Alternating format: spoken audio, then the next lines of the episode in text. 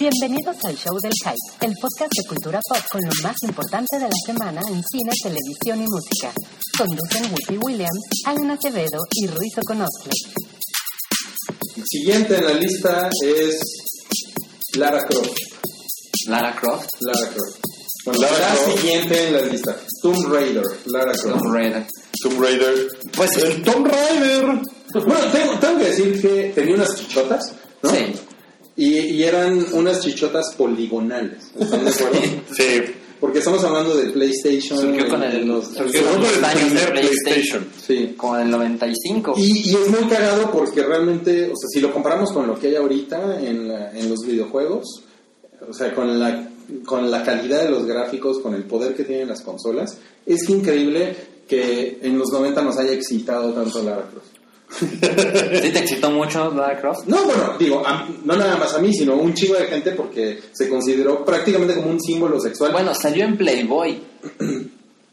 Claro. Salió Lara Croft. Bueno, hay un, hay un libro de William Gibson que se llama Idoru, que Idoru quiere decir ídolo en, en japonés, que es sobre celebridades virtuales. Ok. Ok. Y fue, fue la época esta, a finales de los 90, en la que incluso había por ahí una como animación de una mujer que daba las noticias eh, en, en el internet. Y era como, o sea, era, est- estaba como de moda esta onda de una persona animada, ¿no?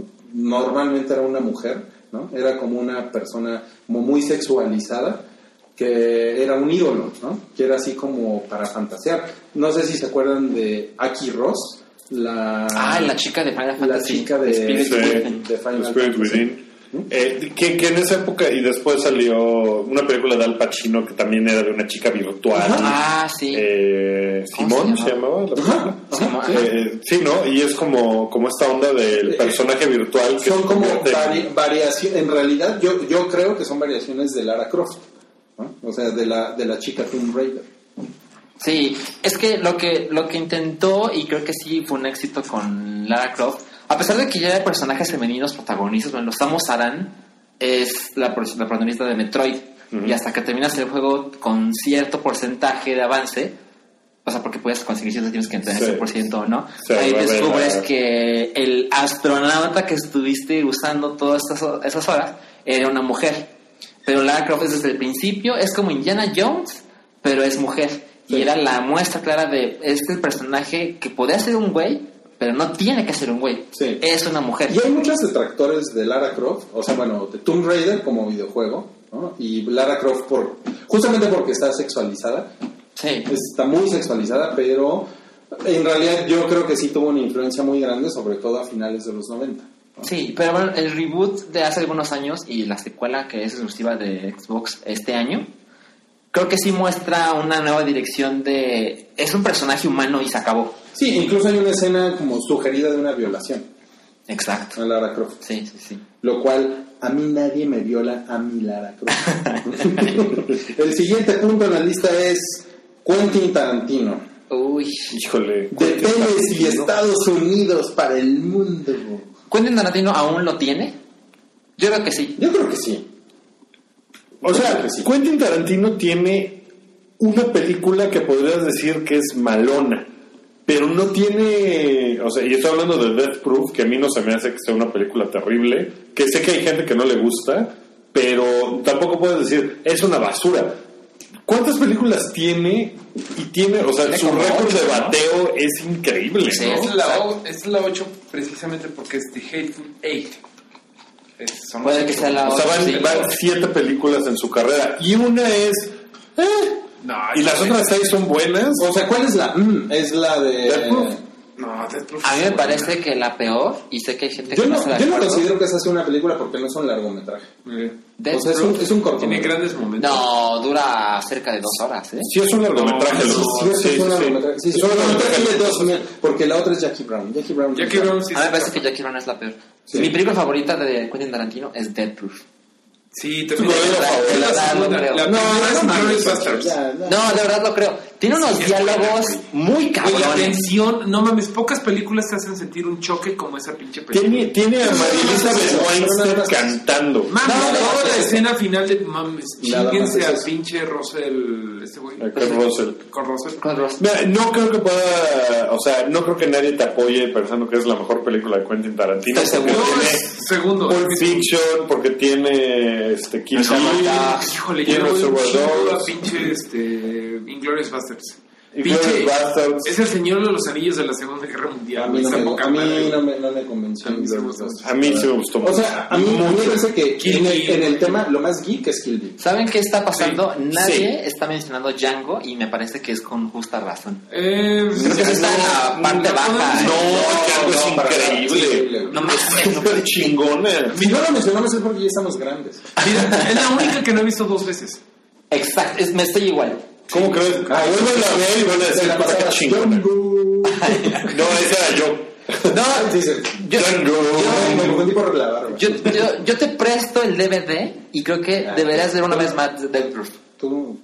Sí, Ok. del profesor. Sí, yo, yo la tengo, si quieres te, te la puedes llevar. Pero ustedes ven Django otra vez. Yo la veo, Es yo la veo. Ok, va, pero güey, Death Proof, yo estoy con Salchi, güey. Sí, es muy la música de Death Proof es bien buena. Es donde más, No me es donde mejor No me maneja la sensualidad, güey. No mames, el pinche Jungle Julia, la morra eh, haciéndole un striptease con Down in Mexico, la pierna de, ¿cómo se llama? Rosario Rawson, Rosario Rawson, güey, ahí en la, Afuera de la ventana. ajá, la patita ahí, Pues güey. es que los diálogos Sí, son güey. muy chidos. Son Eh, muy güey, padres. es la más No sensual. dime esto, pero ¿Cómo- cómo? los diálogos. Chingados ¿En Death juntas.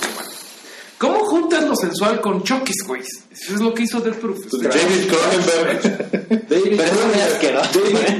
Salir Cuando yo vi Crash fue, uy, no, ya que se acabe. Sí, sí, eso no, no, creo que eso no está tan Ok, el siguiente punto en la lista es Robotech. Ah, yo ahí los dejo ¿Por qué nerdear. no es Robotech? No lo odio, de ¿Por verdad no lo, lo no, odio. no, ¿por qué lo odias? Pero es que yo no pertenezco a la generación que pudo ver eh, Robotech en la televisión y amar. Yo ni la vi. Para mí es VHS. Fue una cosa increíble Robotech. Yo, yo te creo. Pues lo que pasa es que era una telenovela con, con pues, aviones y robots, ¿no? O sea, como- Y salía en la tele. Y salía como la tele. Top Gun. Y salía Era, un poco como Top Gun, y, pero sí era... Era, era un poco como, como Attack on Titan en el sentido telenovelesco. ¿Sí? ¿Sí? Sí, o sea, sí. No mames, güey, pues todo viene de lo mismo. Japoneses, anime. Sí, pero Attack on Titan es bastante crudo y violento. Sí, o sea, Sí, yo- no. Yo, me refiero a las historias, por ejemplo, o sea, de... de eran del- como romance y como la relación entre los personajes. Hay como heroísmo en Robotech, en Attack on Titan también hay heroísmo. ¿estás Sí, sí, acuerdo, sí. no? Muchísimo. Y hay jóvenes que son como sacrificados en Porque pos de algo, ¿no? a Como Japón le gusta mucho ese, ese Sí, tema. claro. Sí. Y, y una cosa muy increíble de, de Robotech era su ñoñería, bueno, bueno, su ingenuidad. ¿no? Había una cantante que era Min Mei, ¿no? o sea, una cantante pop, y, y, y ese romance que dice Wookiee, y al mismo tiempo los Entraedi, que eran Los esta raza alienígena que estaba destruyendo a la humanidad, pues eran, no mames, eran invencibles. O sea, e- era como imp- imposible, y es un poco lo mismo de Attack on Titan. de que iban a perder. Y tú de sabías. que, de que ganan. Ajá, pero era. Entonces eso, eso lo vuelve muy trágico, pero también lo vuelve como muy romántico. Es una cosa... Era una, era una, era una cosa creepy. ¿Cómo salía Robotech en México? ¿Era un episodio en al el, día? en el canal 5 todos los días. Ok. Todos los días. Y cuando acababa una temporada empezaban a- otra vez, desde el principio de la serie. Sí. Como siempre A mí así. Robotech me perdió, de repente prendí la tele y había güeyes en motos y yo ya no entendía nada y ahí me perdió Robotech. ¿no? Y por ahí se coló Voltron. ¿Se acuerdan de Voltron? Claro. Y los Voltron- tigritos esos, ¿no? Tiene mucho que ver, pero Voltron no está en la Estaban lista. bien chingones los pinches. El siguiente es Guillermo del Toro.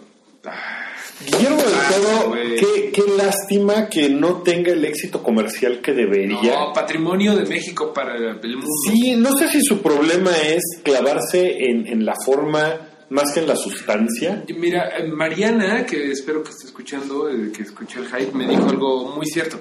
Creo que es mal director, es mejor proper, o sea, que hace props, Ajá. y es- se clava tanto en las criaturas que se le olvida como poner a dirigir, poner a... Ahora, sí que se clava la textura, Cabrón, güey, pero nos ha dado grandes momentos que nos son- a mí me enorgullece bien cabrón que un mexicano haya creado de las cosas más ñoñas que se hayan hecho en Hollywood y por lo tanto en el mundo, güey. Pacific Rim, eh, Hellboy, El laberinto del fauno. Laberinto del Fauno, eh, tiene muchas cosas con España, El Espinazo del Diablo. El Espinazo del Diablo a mí se me hace una gran película de, de Originalmente iba a ser una- del diablo. Originalmente iba a ser mexicana, o sea, iba a ser... eh, No, no iba a ser de la guerra civil. de España, iba a ser de la Revolución Mexicana. Pero bueno, pues España pues, puso una lana y dijo, bueno, que pues, nos, nos Pues vamos un, un remake del Espinazo del Diablo en unos años estaría toda madre, ¿no? Con la Re- Revolución Mexicana. ¿Para qué le hace remake? Pues porque hay cosas Bueno, que... Tamaulipas con el narco. Ah, pues también.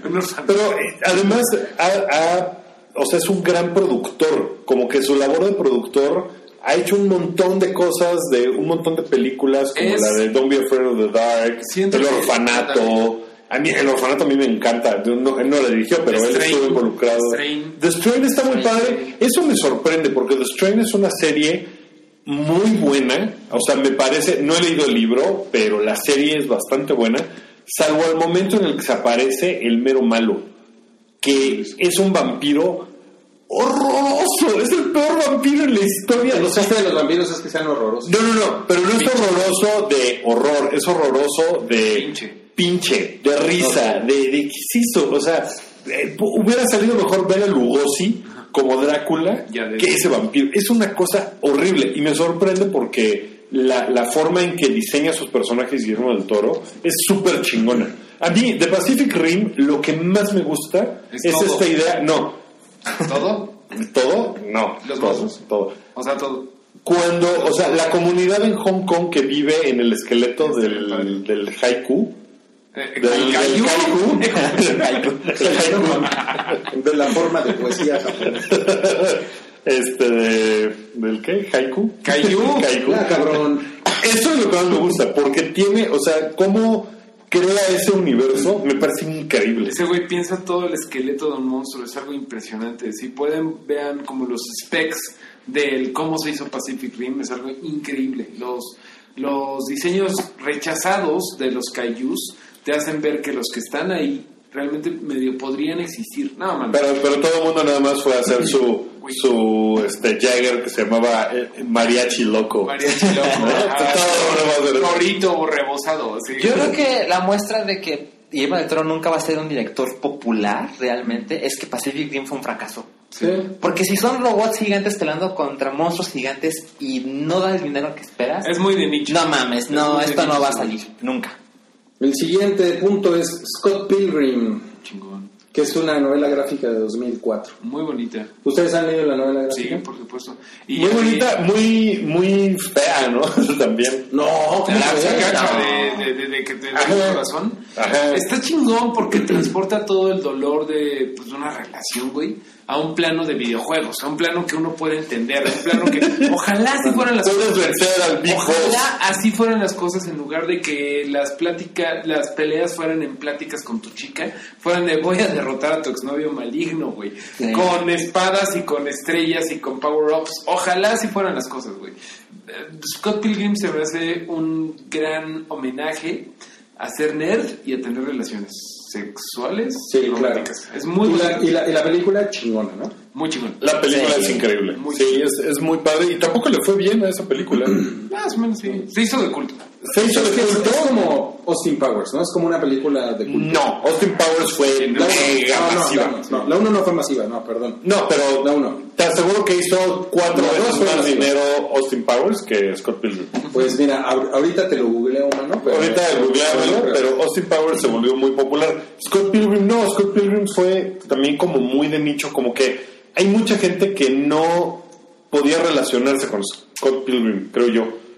Como, como nosotros cuatro aquí sentados como de, ay, sí que está súper chingona. Hay mucha gente que no entiende lo Pero que es, es un ser, podcast no sé. estamos hablando de para gente geek. Yo entonces, la vi- seguramente ellos sí se, sí se- Yo le vi en San Francisco con una exnovia con las cuales las cosas no funcionaron y me hubiera gustado mucho combatir con espada por su amor en lugar de a terminar discutiendo por Facebook. Claro. Güey, o sea, es bonito el eso. poder de la autoestima. Sí, sí, ¿no? sí, ya. El siguiente es Nosferatu de Murnau, que tiene que ver con Drácula, que ya, ya platicamos, ¿Cómo, pero es diferente. ¿Cómo se llamaba la película de William Defoe donde él salía? La sombra del vampiro. La sombra del vampiro.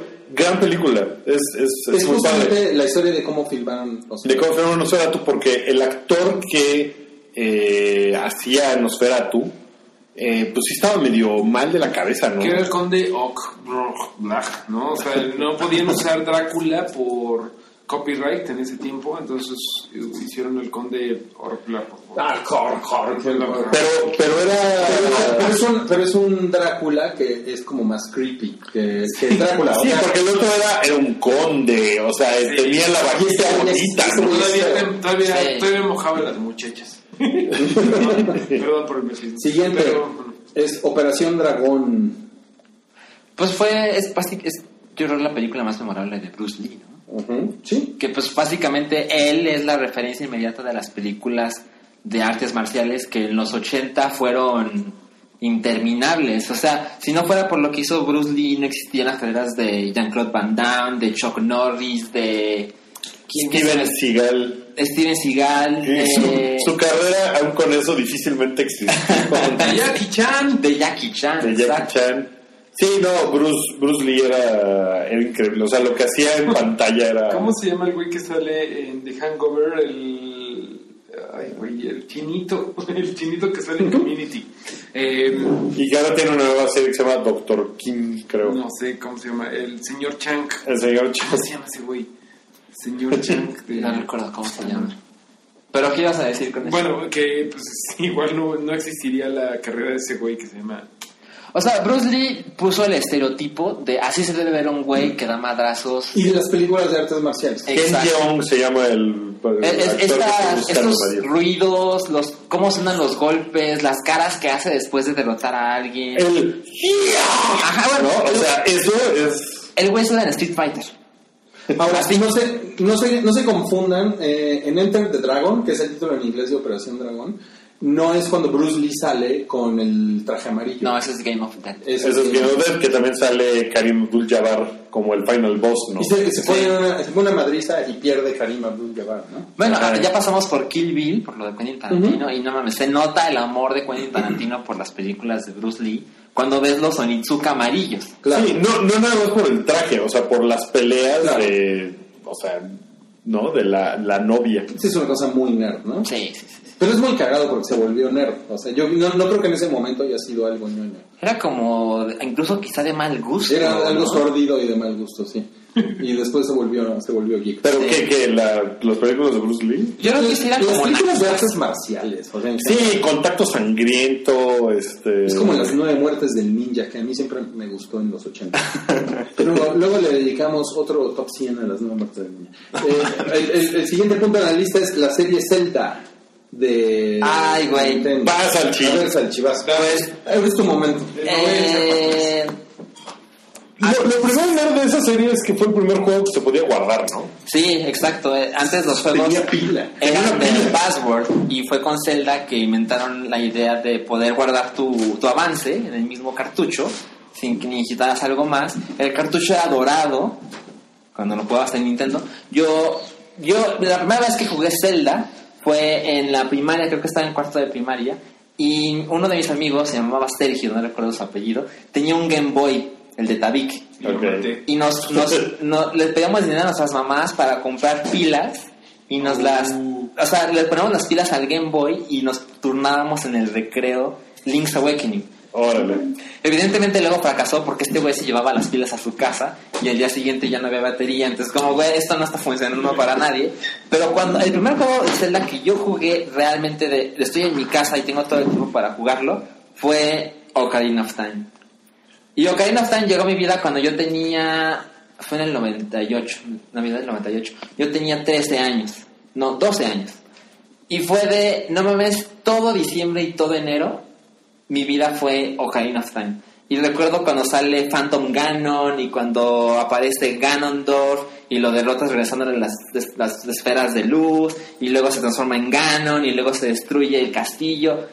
Wow. Es, de verdad, este juego, no creo que sea el mejor juego ever, Pero definitivamente es el juego que mejores recuerdos me trae. Y hay juegos, incluso de Zelda, que me parece que son mejores. Pero aún recuerdo cómo se llaman todos los jefes de Ocarina of Time. Oye, pero Guadalajara tiene un chingo de cosas padres, ¿no? Como... Sí, híjole, no, a mí- a, mí, a, mí sí me trajo buenos recuerdos Zelda. Sí.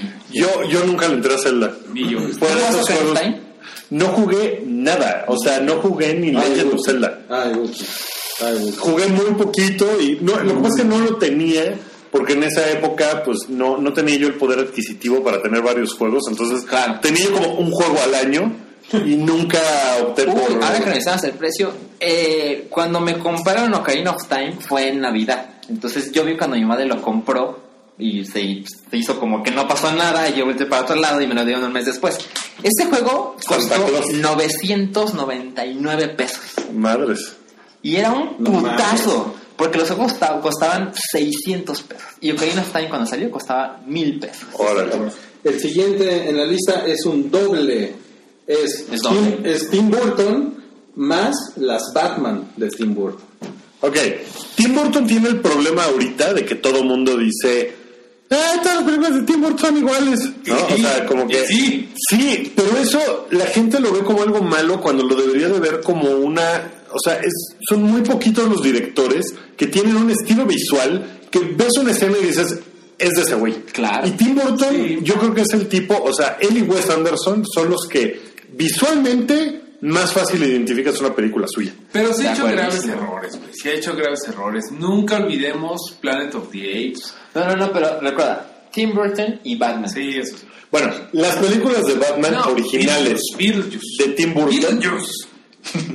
Sí, eh, bueno, pero si nos clavamos con las de Batman, si ven ahorita las películas de Batman, que a lo mejor no han visto en mucho son tiempo, buenas, son muy increíbles porque dieron un giro, o sea, en 1989 finales que salió Batman, la primera, era como que la primera película cool de un Superhéroe, sí. ¿no? Y después Batman Returns es increíble Güey, porque es el único momento en la historia en donde el pinche pingüino ha sido chingón y te ha dado miedo. Sí, sí. sí, Güey, era asqueroso, esta- era esta- así. morra, la- Catwoman, Michelle ¿cómo se Pfeiffer. Güey, puta. Estaba bien rica, ¿no? Despertar sexual de muchos, güey. Se veía Y vida blanca, Tim Burton, güey, sí. Joker, el primer Joker, güey, no mames, maravilloso. Increíble.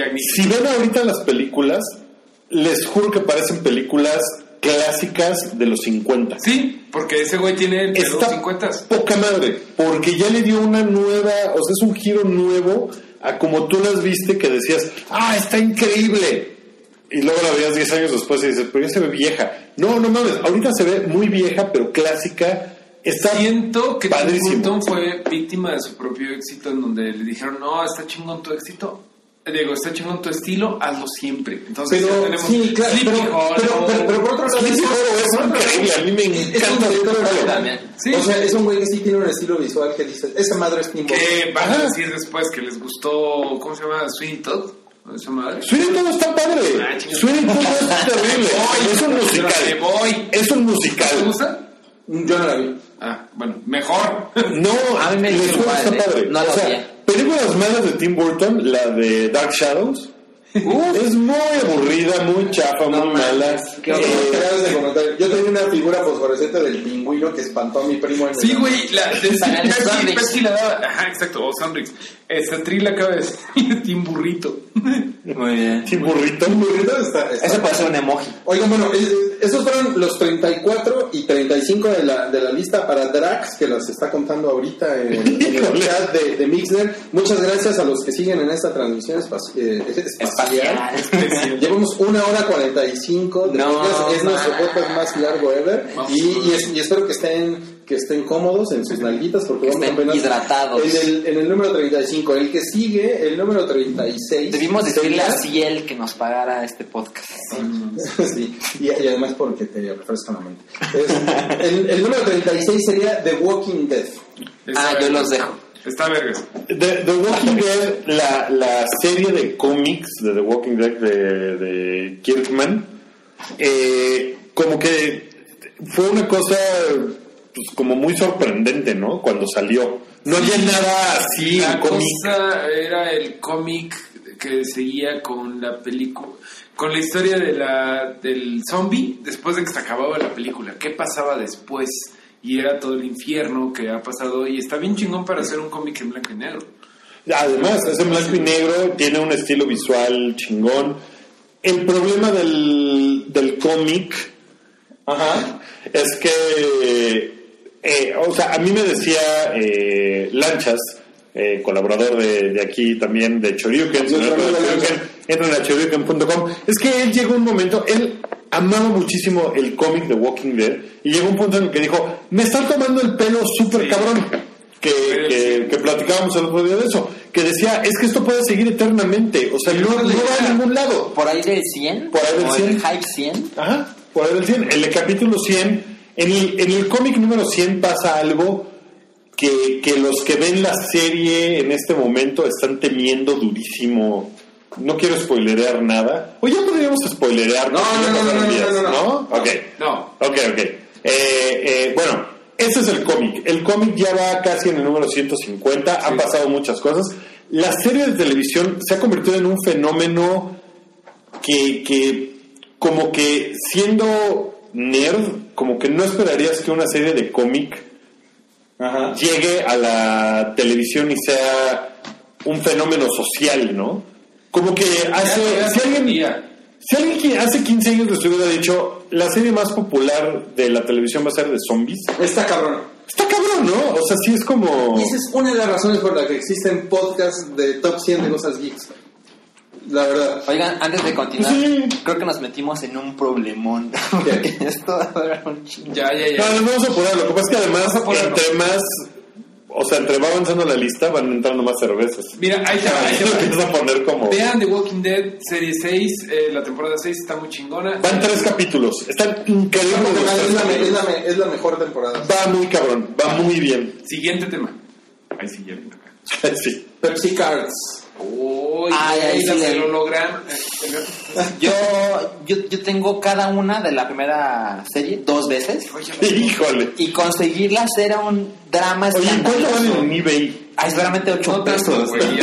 Sí, además ¿Sabe es el mercado libre, güey. A lo mejor, bueno, sí, ¿verdad? El Mercado Libre, pero a lo mejor te Yo tenía, valen yo, yo tenía trampa porque tenía un dealer que era el taquero del lado de la casa de mi abuela que me daba todas las corcholatas de sus clientes, me daba las corcholatas de la Pepsi. Muy bien. Y Rubini uno va a ir a la, a la escuela mañana. Eso es chingón. Te damos, te damos tu justificante, Rubí. Punto extra. Mañana les dices, no mames, sé todo de las Pepsi Cars, me vale verga tu escuela. Ajá. Pero bueno, Pepsi Cars, gran momento porque introdujo a la serie como de gente de los 80 y bla. Sí, finales. Ajá, finales de los 80, bueno, yo no. Pero nos metió hasta de la, esto de la, de la nerdada, Sí. droga de entrada, como le digo yo. Y, y la, la idea de coleccionar es muy. Siempre va con los niños. O sea, si de Sí. repente les, les presentas algo que son 100 cosas, es como, no mames, yo las Me quiero las todas. chingar todas, sí. Y, y era muy difícil conseguirlas, por lo menos en mi primaria. O sea, en mi primaria, para conseguir un sobre, Es que Guadalajara es una zona aislada. o sea, era, era muy complicado porque no, no bastaba con tener las taparroscas y llegar a la tiendita y dar tus, no sé, cuatro pesos, ¿no? Lo que costara. Las tenías que empezar a conseguir por separado y yo ese los tuve que intercambiar porque no había sobres. O sea, llegabas a la tiendita y te decían, ya se me acabaron. El Ya no hay, ya no hay, ya no hay. Yo, lo- yo nunca fui bueno para coleccionar esas pendejadas. Entonces, Yo- yo sí. no, la verdad, no sé. Oye, pero, o sea, ¿tú las comprabas en tu tiendita más cercana y se acabó? Es que el taquero me pasaba las, las corcholatas, güey. Entonces El yo buen taquero. Y ¡pum! Y era muy fácil. O sea, en tus tienditas sí había, en las, en las mi primaria no había. En las mías sí había. Sabía dónde había. Y, y cuando te, llega- te llegaba a las manos un holograma, es como, no, No, no, claro. mames.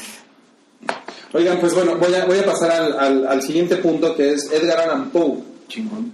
¿no? Y es Ok. este, Nunca más. Es este escritor de, de, de Baltimore, que de hecho los cuervos de Baltimore se llaman los cuervos de Edgar Baltimore Allan Poe. por Edgar Allan Poe, por su, por su cuento de El Cuervo. Edgar Allan Poe tiene unos cuentos maravillosos, increíbles. Hay una serie de televisión que se llama The Following que está... eh, como que el malo se basa en Edgar Allan Poe para cometer crímenes y tiene un culto eh, de asesinos seriales y cosas así. Eh, es poco afortunada, aunque sale Kevin Bacon, que, que, que, pues a mí me cae muy bien. Pero la obra de Edgar Allan Poe ha inspirado todo lo gótico, todo lo darqueto. O sea, cualquier güey que va a Londres, cualquier güey que va al Chopo. Pero tiene, eh, tiene, o sea, tiene algo, tiene algo del ADN de, de, de Poe ahí. de Poe ahí. Es el Bauhaus de los libros, güey. Sí, o sea, tiene como esa... eh, Ah, Ahí les va, después de esa reflexión, ahí les va estos bonitos sonidos. Ah, Ay, qué padre. O sea, eh, o sea, realmente estamos hablando de un, de un güey que ha- hablaba de cosas tétricas, macabras, mucho antes de que justamente Walking Dead fuera una cosa masiva. Ajá. No, entonces cuentos como el, el corazón del ator, por ejemplo, que es increíble. Eh, yo pocas veces he sentido terror como después de leer la, la máscara de la muerte roja. O la caída de la casa de los Usher. La de casa Usher, Es, ¿no? es- es increíble. Bueno, con, con la, la, mm, eh, máscara de la muerte roja, eh, acababa yo de leerlo. Eh, fui a una fiesta de Halloween y era una casa que no conocía yo, gente que no conocía, o sea, como que llegué ahí por amigos, iba yo de colado y de repente tocan el timbre y va alguien y abre la puerta y entra un tipo que estoy seguro que no tenía la menor idea de qué estaba haciendo con esa máscara. No creo que lo haya hecho porque dijo, ah, Edgar Allan Poe. Pero yo lo vi y dije, no, no mames, no mames, no, no, mames. O sea, de verdad me apaniqué un segundo ¿Pero de qué era porque- la máscara? de la muerte roja. Ah, ok. Entonces, o sea, tal cual como la describe en el libro todo, o sea, y entra a la casa como entraba en el cuento, y yo estaba así de, ¡ah! ¡Viene por mí! Qué chingón. Sí, es increíble. Vamos al siguiente, es el Atari 2600. Uy, No, Space man. Invaders. maravilloso, sí, todos, sí. el cassette, el cassette chino con 5000 juegos que tenía palanquitas. ¿Se acuerdan de No, eso? pero, pero, no, pero eso es mucho más reciente, porque en los 70 vendían cassette por cassette, cartucho por Ah, no, cassette. sí, yo tenía, yo tenía ¿Te acuerdas de? Era No, no, no, no, no. Originalmente Sí. se llamaba Combat. Combat, exacto. Combat se llamaba. Sí, A lo mejor el chino ya se llamaba Battle. El de los Pero tanques. Pero es que había todo. O sea, estaba, el de, estaba Stampede. ¿Se acuerdan de Stampede? Que eras un vaquero y ibas aventando tu lazo. Ah, sí, claro. Y agarrabas caballitos. Ahora, Una una, cosa una- una- cosa que yo quiero destacar es que el Atari 2600 introdujo el joystick. Sí. Ajá. Que aparte es, uno, es una palabra increíble, joystick. Joystick. Sí, güey, es muy Y tenía un botón nada más. Y Y tenía un botón. botón que era rojo. Rojo. Yo hice algo con mi joystick ¿no? porque en algún momento Lo me... metí en el culo. No mames, y, y se rompían. No, se rompían. Yo, yo lo que hice fue que la, la goma que cubría el joystick acababa en una especie como de... eh, No de ya salió en el, en el chat y dice la vara de la alegría. Un saludo a eso. Bueno, eh, acababa con una especie como de ondulado que, que hacía que pudieras mover el joystick hacia todos lados, ese hule. Sí. Entonces yo lo que hice fue cortarlo y sacarlo. Porque es una tontería. Le corté la punta, lo volteé y entonces quedaba como que todo ese hule como a manera de chupón, de succión. Porque había muchos juegos donde ganabas haciendo la palanca de un lado hacia el otro lo más rápido que pudieras. Por ejemplo, había un juego del, deca- del decatlón, había un juego de... eh, de deporte sobre todo eran ese tipo de juegos El de Decathlon era muy... cuando jugaba yo con el joystick normal, tenía unas ampollas en la mano del demonio de estar todo el. como estúpido. Todo el día moviendo la mano derecha, Wookie. Ajá. Híjole, después de, de eso. Después de eso, vamos a hablar de, otra cosa que también Vamos te, hizo, te de... hizo masturbarte, pero mentalmente, que es Lost. Vamos a, hablar de llevar, de- vamos a hablar de llevar a una mujer al orgasmo con, mediante la mano. Y ahí te diré, ¿eh? No te escapaste, cabrón. A ver, Lost, por favor, ¿por qué amaste tanto Lost? ¡Ah! Tú, un a segundo, ver, un Mario. Wookie, perdón, espera. Luis Soria, estamos leyendo los comentarios.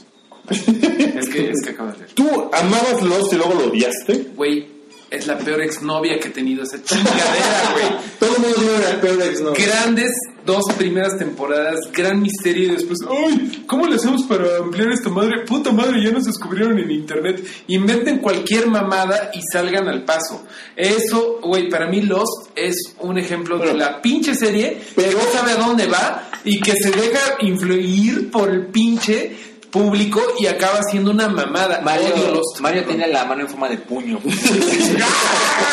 Bueno, Lost empezó en la época pre-internet. Sí. ¿No? Entonces. Fue parte del éxito. Eso, eso no justifica nada. Mm, mm, mm. Eso no justifica. A ver, No. No, no, no, no, no, no, no estoy justificando nada. Estoy, poniendo, eh, o sea, sí sucedió. Es en la época pre-internet. El misterio de esa serie y lo que provocaba que se hiciera en, en conversación con la gente que lo estaba viendo eh, es algo que yo creo que no se veía desde Twin Peaks probablemente y que no volvió a suceder hasta Breaking Bad. Sí, pero Breaking Bad lo hizo bien. Sí, pero no importa, o sea, no importa cómo haya acabado Lost. Acabó mal. No importa cómo haya acabado los. O sea, acabó horrible, es una mierda. Es, una mierda. El, el final No es importa espantoso. Sí importa. No importa. Sí. El, el camino, no el destino, fue lo importante con los. Wookie el Yo, yo, yo estoy muy de acuerdo con Wookie. No. Uh, El, el- el final claramente no, o sea, para decirlo más amable, no fue satisfactorio, Güey, las últimas pero es cuatro lo de menos. No, No, pero te dio tantos momentos tan increíbles como el oso polar, Exacto. no Penny's Boat. ¿Cómo que las últimas, O sea- las últimas cuatro no están chingonas?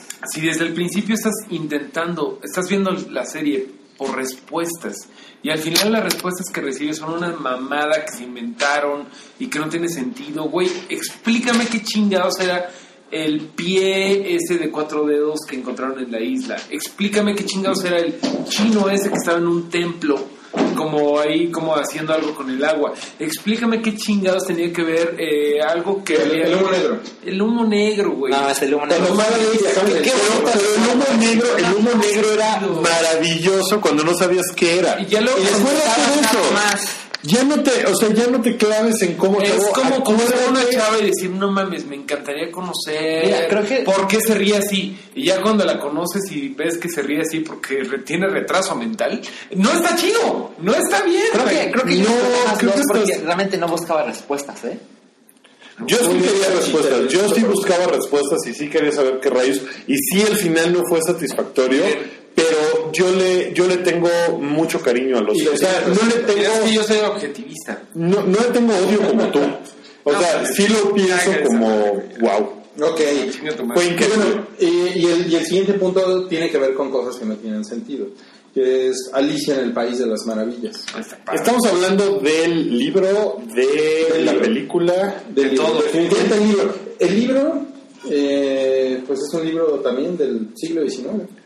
Es que es diferente cuando sabes que todo es surreal y que todo es un viaje y que todo es un todo puede pasar porque estás cayendo a través del agujero del conejo y que puedes de repente conocer a la oruga pacheca, de repente a la reina de corazones, a cuando quieres una pinche satisfacción de un final, güey, que es lo que quieres los ya voy a dejar. Claro, claro, no, ya, ya aparte- no, sí, estás Bueno, hablando ya de, de un género moderno. O sea, Alicia en el País de las Maravillas es de 1865 y dicen por ahí que es como es como el precursor de los ismos del siglo XX, del dadaísmo, del cubismo, del surrealismo. Que, que de hecho, buena parte de las cosas que conocemos de Alicia en el País de las Maravillas es de otro libro de Lewis Carroll, ¿no? Que es Through the Looking Glass. Ajá, que esa fue como, como, la, como la secuela. Como la secuela. Ahora, cuando te enteras que es por algo que, o sea, él estaba enamorado de Alicia que tenía, sí, 11 Trece, años, ajá. 13 años, pues te- ya tampoco se pone un poco más crítico porque él tenía como 50. Sí, ¿no? pues, eso, no se para, ¿no? Este, pedo, pedo Luis Carroll, ¿no? Pero Luis Carroll, pero, pero el, el surrealismo que tiene esa historia es una cosa súper chingona. Es. Es una- O sea, ese, ese trip. o sea, por la, por la imaginación, Y ¿no? muy Claro. chingón lo que, por lo que todo el mundo lo conoció, que es la versión de Disney, güey. Disney es bien estaba, en esa etapa, estaba en esa etapa de vamos a animar a la chingada todo. Y la verdad es que Alicia en el País de las Maravillas de, de Disney es, quedó poca madre. es un viajezote, güey. Es un viajezote, sí, es así de... Yo lo vi una vez borracho. A diferencia de la de Tim Burton. Ay, que chingue su madre. Esa no la vi borracho. O, o, o, o- o qué Yo ni la vi, yo ni la Bueno, el siguiente punto es Dragon Ball. Vamos a buscar. No, pues ahí le entré durísimo. Pues ya Personaje favorito. Personaje favorito. Piccolo. Trunks. Va. Bueno. Yo no, no tengo idea de qué está hablando. Mi favorito es la esa rata. conozco. La rata. ok, segundo personaje favorito. Vegeta. Vegeta. Bien, el Salchi. Bueno, Yo estaba que de Dragon Ball Z. Kamehameha. sí, lo dije bien. Dragon Ball es hice una bien. que es mala. Yo no sé que les incluso el creador, Akira, ¿es Akira? Toriyama, sabe que estaba inventando as he went alone. O sea, estaba leyendo la historia de cómo eh, Dragon Ball Z se pensaba acabar eh, después de lo de Freezer, después de la saga de Freezer. El güey dijo, no mames, pues sigue ¿En funcionando. serio? esto". Sí, Porque es sí, muy sí, sí. pronto en la serie. Más o menos, ya, Como ya- la ya- tercera parte. no mames, pues sí, pero ya llevaba cuánto del manga. Ya se había echado todo lo de los Saiyajins, todo lo de Namekusein, todo lo de Fre- Freezer. Y Goku ya había salido como Super Saiyajin. Sí, ya. Ahí era cuando él pensaba haberlo acabado, pero también había pensado acabarlo con lo de King Piccolo, con lo de Piccolo Junior. Y después dijo, ok, hay que seguir un poco más. Ok, entonces se me ocurre Cell. O sea, Que es mi saga favorita. ¿eh? Cell está padre. Después lo de Cell, Majin Buu. Y después, bueno, pues la chingadera de Dragon Ball GT. Básicamente, Que ya no ese es de güey- Toriyama. No, pero ahorita, bueno, Dragon Ball Super, que también es una mamada. Sí. Pero bueno, básicamente ese güey no se ha detenido porque el mercado se lo ha demandado. O sea, no ha habido como una visión creativa, if you will, perdóname la mamonería, pero pues no hay Ay. como una visión creativa tipo Breaking Bad. Y, a- y a- y a Dragon Ball sí se lo perdonas y a los no. Pero es Cámara, que culero, es lo mismo, cámara. güey. Dragon Ball nunca ha tenido mucho sentido que digamos. No, claro que no. No, pero bueno, en fin, Dragon Ball, grandes momentos. güey. Sí, y bueno, yo recuerdo que para cuando llega al episodio donde Goku se hace Super Saiyajin, cuando el, cam- el cabello se le hace dorado, deben pasar 150 episodios, más o menos. güey. ¿Cuánto tiempo se pasó Namekusein explotando, güey? Pues como, yo pasé como un año escolar, ¿sí? No, no, no, no, ahí me salieron pelos en el pecho, güey. Pero el día que iban a mostrar ese episodio donde Goku se transforma, ya ves que te pasaban el sneak peek. Ajá. Y- En Guadalajara se fue la luz. No, no, no. Al día siguiente, mi mamá me llevó al centro a comprar algo de telas o algo. Le dije, mamá, es que ya nos tenemos que ir porque Goku es Super Saiyajin. No ¿no? te quiero molestar, pero... Y cuando llegamos a la casa, vi los últimos dos minutos. Y Goku ya tenía el cabello dorado. No te voy a perdonar nunca. Y para llegar a ese episodio, recuerda, lo repitieron la serie completa como tres veces. ¿Qué le pedirías a Dragon Ball en general si le pudieras pedir algo? Pinches nerds, no mames, tenemos otras Ya, ya, ya, ya, ¿Qué le pedí a Dragon Ball si qué? ¿Cómo? Si, si pudieras pedirle algo a Dragon Ball, o sea, si quisieras mejorar O sea, a Dragon Ball. En el caso de Santa Claus le pediría que... ¿Qué le Que se acabe Dragon Ball Super. Yo le pediría que no todo se trate de los putos Super Saiyans, güey. ¿Qué pedo con Piccolo? No, yo creo que es como. Es como Star Wars, es de los Skywalker. Dragon Ball tiene que ser de los Super Saiyans. Ok, suficiente. El, el siguiente es Indiana Jones. Uh, yo tengo... Estamos grabando ahorita Ahí en mi los casa. señores, Ahí van los señores. Ahí van los señores. Yo me acuerdo, Dragon Ball. Cookie, cookie, cucá. Yo me acuerdo. Cookie, señor, brincaba bien duro. Yo le pediría cookie, cookie. Yo ahorita estamos grabando en mi casa y en la sala de mi casa hay un póster polaco de eh, Cazadores del Arca Perdida. Está muy bonito, está muy bonito. que es muy bonito, es muy bonito póster. La Indiana Jones como personaje, yo creo que inspiró a muchas personas como yo, Como que nunca lo hicimos. A ser arqueólogo. Ajá. Pues yo, quería ser arqueo- yo quería la- yo quería vivir en la época, eh, o sea, yo quería estar en 1938 metido en un templo tailandés Fue el primer nerd que triunfó, estado. güey. Fue el primer nerd que triunfó. Después vendría Marty McFly. Sí, pero antes de ellos estaba Indiana Jones, que es, es muy nerd porque es un nerd de historia, ¿no? Es un geek de historia. sí, sí, sí, claro. Entonces tiene, ¿sabes? Es un geek de libros. No es el, el héroe de acción que nada más está mamado y sudado y, y- y se coge la chica. ¿no?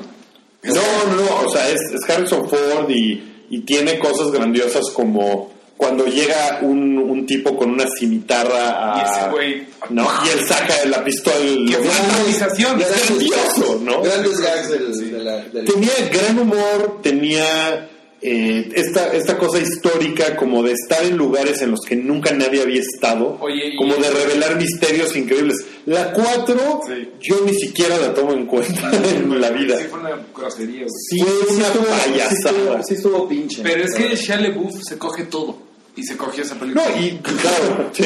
Y, pero hay momentos en los que van, eh, por ejemplo, en las lianas. Ah, no. Ah, como si fuera cualquier cosa en una Pero, ah, liana. el único momento que yo rescato de la calavera de cristal Ajá. es cuando Indiana Jones se esconde en el refrigerador. Ajá, Esa con el, el pueblo de Nuevo. México por la bomba atómica. Creo que- eso me gusta. A mí lo que me gusta es cuando Shia va a tomar el sombrero y el güey se lo quita. Así de, no, tú no vas a ser Indiana Jones. Así de Es no. cuando dije, ah, ok, este güey no va a continuar. Eso está chido. Está bien. Bueno, Y- pero y- las, tres primeras películas son, Son increíbles. increíbles. Y lo seguimos con Spielberg. E.T.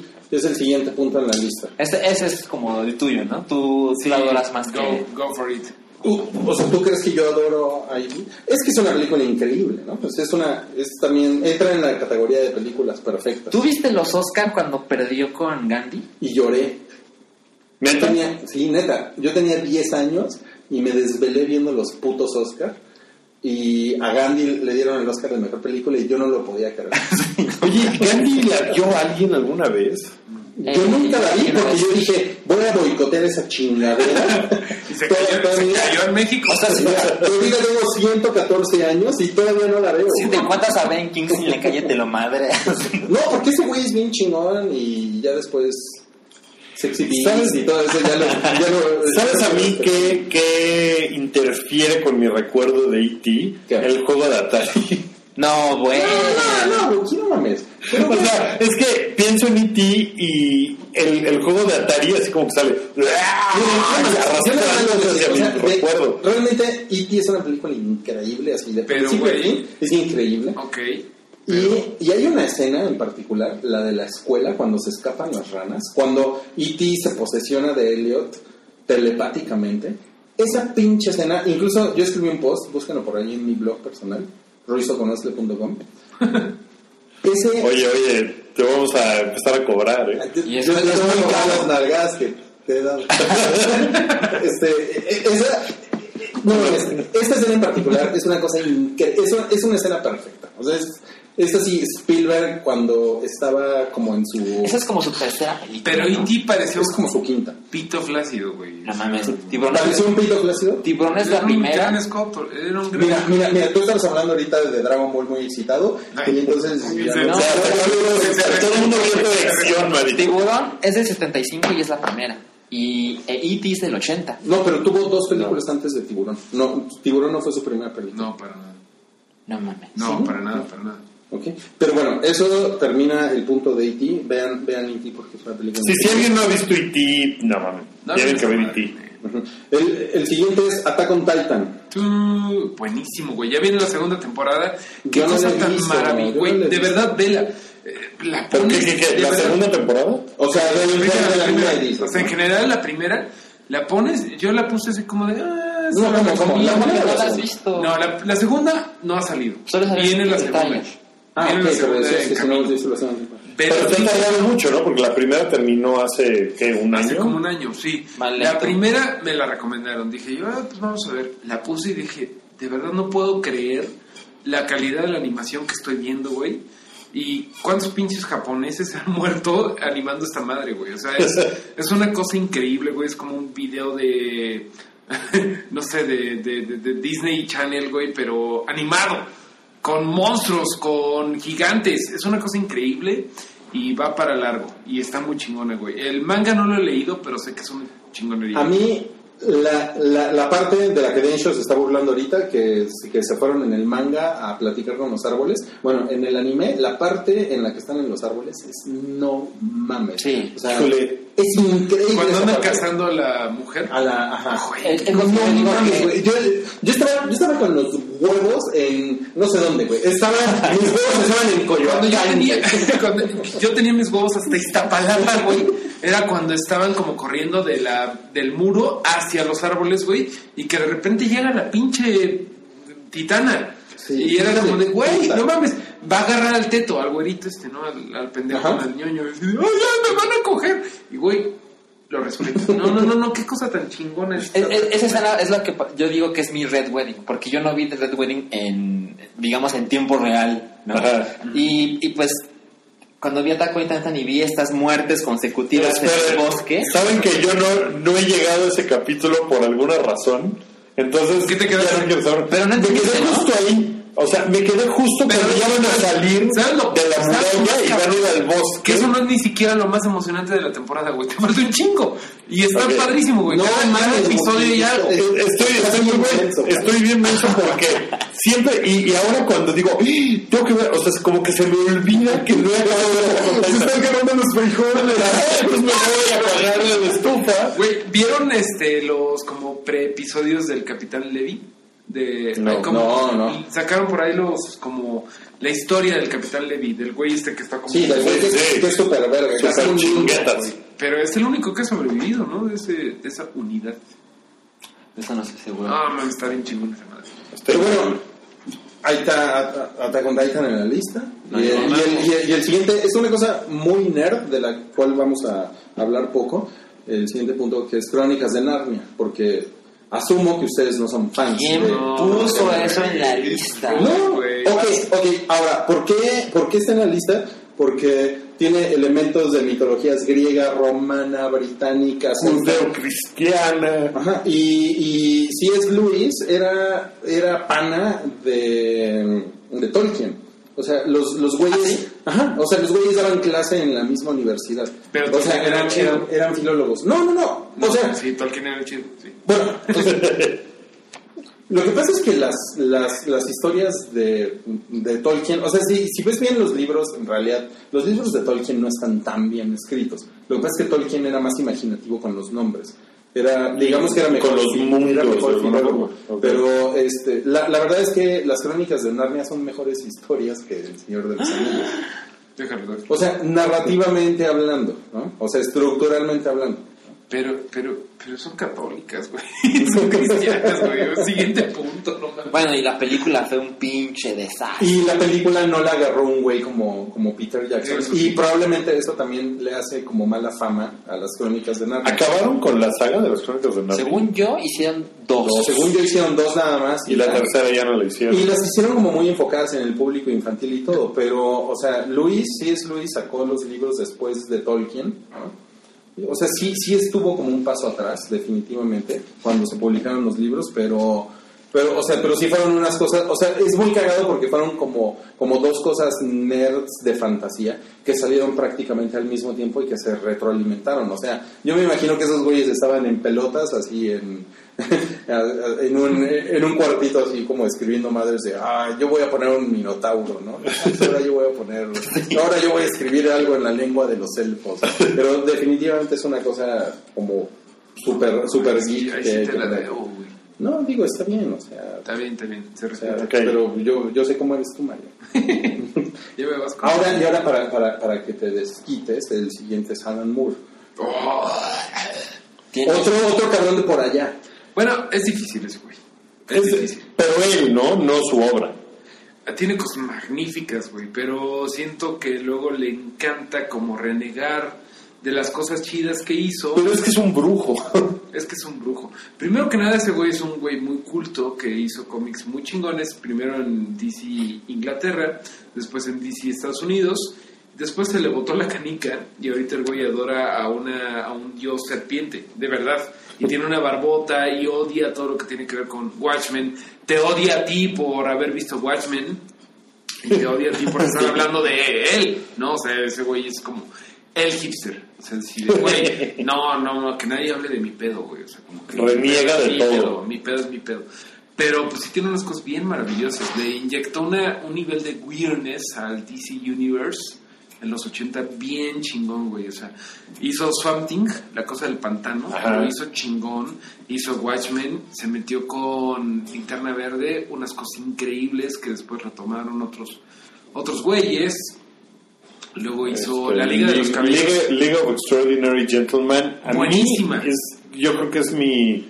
Pues no sé si es novela gráfica, porque nomás son como dos. Bueno, ya hay más, pero Hay más. los dos originales. Hay un, hay un son chingo y hay un increíbles. por ahí. Hay hay Hay un una spin-off de los adaptación. 60, Nada pero no, no, no. la película. Los, los originales, sí, la película es una Muy basura. Buenos, muy buenos. Muy buenos. Pero los cómics son increíbles. Sí, no, no, no, muy padre. Alan Moore definitivamente es uno de los chingones.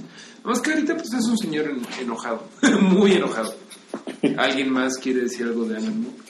Pues a mí Alan Moore me trae bonitos recuerdos por Watchmen, lo siento. No, está bien. Y por... ¿Cómo se llama? La del...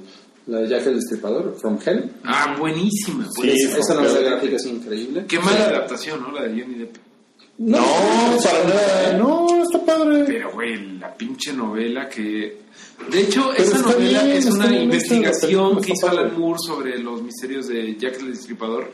Es una teoría que se toman en serio los, los investigadores Pero de está Jack el chingona. Pero Destripador. está chingona. Pero la, película la la película no nada que ver. Sí, Pero ¿cómo está no? Eh, no. No, está buena, es buena película. El siguiente punto es Marvel en Netflix.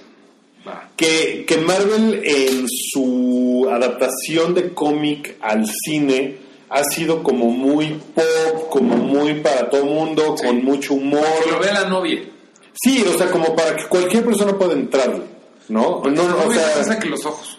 que no diga, puta, qué cosa más horrible estos güeyes en leotardo amarillo. este, como que la adaptación de, Net- de Netflix de Marvel, o, o al revés, ha sido diferente. Le han tratado de dar otra tesitura, es una cosa mucho más oscura. Digo, van con Daredevil apenas. Jessica Jones es una historia. Daredevil es increíble, está muy bien Yo le filmada. hubiera quitado tres capítulos. Pero, va. No, no mames. Güey, ¿Cómo que tres 13, capítulos? ¿Por qué? Yo le hubiera quitado- tres. Nada más Eh, porque quieres que queden 10. No, es que realmente creo que. ¿Te aburrió? O sea, llegó un momento en que dijiste, ay, voy a moverlo. No, yo la verdad es que, bueno, mira, Daredevil es mi personaje de Marvel favorito. Me conozco la historia de Foggy al derecho y al revés. Siento que lo hicieron muy tortuoso. El, ay, soy Foggy Nelson y soy un teto, pero pues tengo que apoyar a Matt Murdock". Está gordito. Ajá. Luego todo el pedo de. I am the Kingpin. O no sé cómo habla ese güey. Pero ese güey está increíble, no mames. ¿Sí les, sí les gustó? Muchísimo. No, no, y, no. nos, y nos convenció y nos faltó. ¿No te dolió Ruiz cuando empezaba con su pedo de Vanessa? Te amo, Vanessa. No, al contrario. Eso es lo padre. Está bien, está bien. En general, qué pinche buena serie. En Está, general, está muy chingona. Y ahora tienen un paquetote con Jessica Jones porque es... Dijo, Ya, nomás tú te reíste. dijo paquetón. No, no, hasta, hasta que tenemos a alguien igual de naco que yo no Ajá, háblanos del Mira, salía, de mi boca la palabra paquetote, me estaba ya repitiendo. ¿no? eh, el paquetote de Jessica Jones. Ok. Es un, o sea, Jessica Jones es una historia mega tortuosa y oscura y horrible de violaciones y sexo y, ah, no manipulación. tanto, no tanto. Jessica Jones era una superheroína, era muy optimista, dijo voy a ser eh, Jewel, eh, joya, era su nombre de superheroína. Y luego que de repente se topa con un culero que se llama Puppet el, el hombre morado, hombre morado. que va a salir en la serie. que es como el profesor X culero, que tiene poder de controlar la mente. Pero- la violó, Pero básicamente la violó. la violó y además después hacía que ella viera violaciones. Sí, no, no, y no. después ella se cree que a lo mejor no era, no estaba controlada, sino que lo hacía porque sí le gustaba. O sea, una cosa súper Un nos acaba de poner en el chat. Jessica Jones es Shemale. No, espérate. Sí, no, aparte tranquilo. es un, es un veterinario. Oigan, ¿puedo, ¿puedo pasar al, al- al Sí. siguiente punto? Vas. Bueno, para el siguiente punto, llamo a Salchi al estrado. Puedes, puedes, puedes traértelo, Salchi, puedes traértelo. Sí, puedo. no, no pasa. Trae- tráete, tu, tráete tu churro. Este, eh, para el siguiente es en nuestra lista de iconos, iconos, iconos top 100 de iconos geek del hype en nuestro podcast número 100 que está increíble llevamos dos horas y 20 minutos justo en este momento Pokémon No, me llegó, me llegó el momento exacto. Ok Cuando llegó a México, es una serie del 96. Y cuando llegó a México fue en el 98. Yo tenía 12 años. Uy, tienes historias de Nintendo para todo, güey. Sí, claro. El micrófono es tuyo. Cuando, cuando, Nos paramos los vemos todos. cuando salió el juego, yo mi, mi mamá me, me dijo que había terminado un curso escolar y me dijo que, que me regalaba. Y le pedí un Game Boy y Pokémon Red. Y duré, no sé, cuatro años jugando Pokémon Red. A pesar de que ya había salido Pokémon Gold y Silver, que también los jugué en cuanto salieron. Ajá. Y hace unos días fui al concierto de Pokémon en la Arena Ciudad de México. Y yo pues fui como que se me había ido el hype porque compré los boletos hace unos 4 o 5 meses. Los compré en cuanto salieron. Y ya como que se me había olvidado y pues me acordé unos días antes del concierto. Entonces fui, fui con mi novia. Y yo creí que no iba a ser tan chingón porque la música de Pokémon no, no me parece que sea tan increíble. Pero llega el punto donde te muestran la batalla final, final, final de Pokémon Gold Silver Ajá. y te enfrentas con Red, que es tu personaje de la generación anterior. Y el güey saca su Pikachu nivel 81 y dices, ya, ya valí. Es lo más horroroso que he visto. Y, y me parece muy cabrón cómo desarrollas tantos personajes porque tú, tú capturas a los monstruos, los evolucionas, los intercambias, les enseñas poderes, tú decides qué, qué saben y qué no saben y tienen sus, sus Ajá. tipos y demás, pero te encariñas de un modo muy cabrón con cada uno de los monstruitos al punto donde si alguien llega y me dice, oye, ¿te puedo intercambiar tal? Yo he dicho, ni madres. Porque es un güey que ya le metiste 80 horas. En Pokémon X and Y, O sea, por la cantidad de horas es ahí es donde se mide la calidad. no, pero es, es una manera ¿Qué pasa con las chicas, eh? ¿Cuánto le inviertes en horas? Y... Pues es que, tomando en cuenta que el juego siempre te está diciendo cuántas horas llevas, sí, yo le metí 400 horas a Pokémon Y, por ejemplo. Entonces, claro que tengo una relación emocional Está con poca esas madre. madres. Está. Y ahorita son 721. Está Pokémon. Y ¿Cuántos llevas? Cuando ¿Cuántos, ¿Cuántos has juntado? Fíjate una estupidez que voy a decir. Cuando llegó la, la época de 2015 de hacer tus propósitos, dije, este año voy a capturarlos a todos. Yo pensé que ibas a decir, este año voy a dejar de jugar. Llevo, Y ya me voy a comprar una casa. ya me voy a casar. ¿Sabes? Me voy a casar con Blanquita. hoy, hoy tengo 496. ¡Wow! Un aplauso para Salchi. Y me temo que no lo voy a lograr. Dice Catatonic Beach, solo a mí me preocupa el tiempo que ha pasado Salchi con sus Pokémones. No, también a Dios. también a Dios le preocupa. Mira, eh, bueno, do- dos cosas que quiero comentar. Una, el conteo que estamos haciendo no está del más geek al menos geek. No, no, no. Es, un, No, para es un nada. conteo No. completamente random. Eso no quiere decir que Pokémon, para los que están molestos ahorita porque piensan que, que Pokémon... No mames, ¿por qué no lo pusieron en el top 20? No, no, no, no, para nada. O sea, en realidad los estamos soltando random aquí. Y lo otro que quiero comentar con referencia a Pokémon es que a mí me sorprende la durabilidad que ha tenido en la cultura y en las noticias y la cantidad de fans. Porque yo me acuerdo que yo veía con mi esposa, yo estuve casado en el año 2000. Wow. Yo- yo- cuando estaba casado yo veía con mi esposa Pokémon en la tele. Y era una cosa increíble, la versión, sobre todo la versión doblada al español. Sí, no, ¿no? es. Cuando decían abulón, abulón fresco de la Jusco. Está padre, güey. Sí, era bien padre. Yo estaba desempleado, recién salido de la universidad y también veía Pokémon así. Y lleva, o sea, 15 años después, pues sigue siendo, o sea, Pikachu referencia Yo de... pusieron sal del Pokécloset, Rui. No, la verdad es que sí, sí intenté jugar juegos de, de ¿Ah, Game sí? Boy, pero nu- nunca les entendí. Y mis sobrinos son grandes fans de, de- No de mames. Pokémon. O sea, tengo un sobrino de 13 años que es súper fan de Pokémon y está como enfermo con el 10, así. Ay, pues hay que jugarlo. Preséntamelo. Pues, pensé que me ibas a decir, Sí, lo chica. El siguiente es muy importante: Los, Los Simpsons. Simpson. Que tú nunca has visto, ¿verdad, Rubén? ¿Cómo? ¿Qué? ¿No? O sea, sí he visto episodios de Los Simpsons, pero, Pero nunca los he seguido. Las primeras 12 temporadas son canon. O sea, Yo creo que hasta la, la 10 ¿Cómo empieza? Los, los primeros 17 millones de minutos son Sí, canon. güey, ¿cómo puedes hablar, cómo puedes referenciar cosas sin a la grande le puse cuca, este, mm. Sí. Monorriel. Monorriel. Que es del mismo capítulo. pero- No, y, y- y- Sí. y estamos hablando de durabilidad de cosas. Sea, no, los Simpsons son súper longevos. Hay una cosa muy cagada que es Como 99. La- van a la temporada 26. Chingues. Los Simpson ahorita tienen una, eh, o sea, tienen seguidores, tienen fanáticos. Pero también tiene mucho hate. Tienen mucho hater porque pues uno se va amargando, pero pues la verdad es que no es culpa de los Simpson, o sea, yo yo hacía el punto de que pues sí, los Simpson ya no son lo que eran, pero pues nosotros tampoco y ya les de- los deberíamos de perdonar y, No, y, y son, son más reconocer grandes que la vida, ¿no? Los, los Simpsons. O sea, sí, o sea, Sí. mira, no- no- nos espera aquí eh, Santiago, arroba SanCabMX, quien ha sido nuestro, nuestro colaborador durante, pues, ¿qué será? Buen año y medio en el Hype. Fácil. Y pues te mandamos un saludo, Santiago, y muchas gracias por tu colaboración en el Hype. Y él nos pone aquí que hay una teoría que dice que cualquier situación que vivas puede ser representada con una referencia de los Simpsons. sí, sí. Es que, es que sí es, es muy claro. Y bueno, yo lo que iba es que tienen ahorita fans que nunca vieron las primeras 10 temporadas y que son fans de los Simpsons de ahorita. No, pero- que nosotros no lo somos porque vivimos otra cosa. Los que ven ahorita los Simpsons, a lo mejor ven esas 10 temporadas primeras y dicen, qué hueva, ¿eso qué, no? Así, la, la tierra de Ichi Scratchy, o sea, de Tommy y Daly. Este,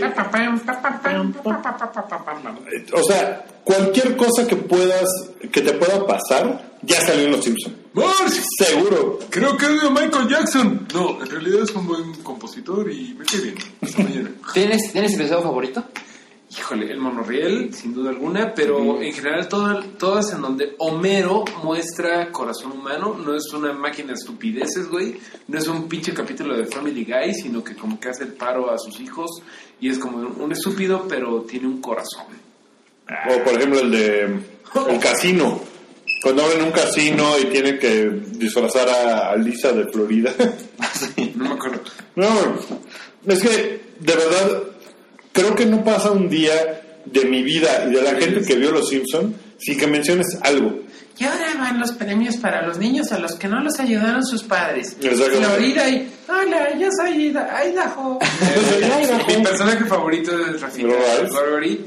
Sí, sí. Sí, Me en este, en este cuadro puedes ver exactamente cuando se le rompe el corazón. Ah, claro. Es increíble, o sea, de verdad, no, no, puedo, no puedo concebir la cultura popular ahorita sin referencias a los Simpsons. A ver, personaje favorito. Híjole, Bart. Lisa. Bart. Rafa. Perdón. Rafa Fedifo. Rafa y Donatello. Sí, ya, No, pero es, es que todo, o sea, la cantidad de personajes que han salido, o sea, es, es, Es una mamada interminable, ¿no? es interminable, o sea, tienen tantos capítulos, pero puedes agarrar las primeras 10 temporadas y de ahí sacar todo. O de sea, hecho, la, la revista Electronic Gaming Monthly escondía referencias de los Simpson en cada edición mensual que sacaba. ¿En Y entonces serio? y hacía concursos. Encuentra las refer- las 10 referencias de los Simpson en este número. Excelente. Es una, es una, esto es, esto es un dato nerd. Hasta aquí llegó la segunda de cuatro partes de nuestro conteo Top 100 iconos geeks. Y la lista continúa. En el próximo episodio hablaremos del número 51 al 75.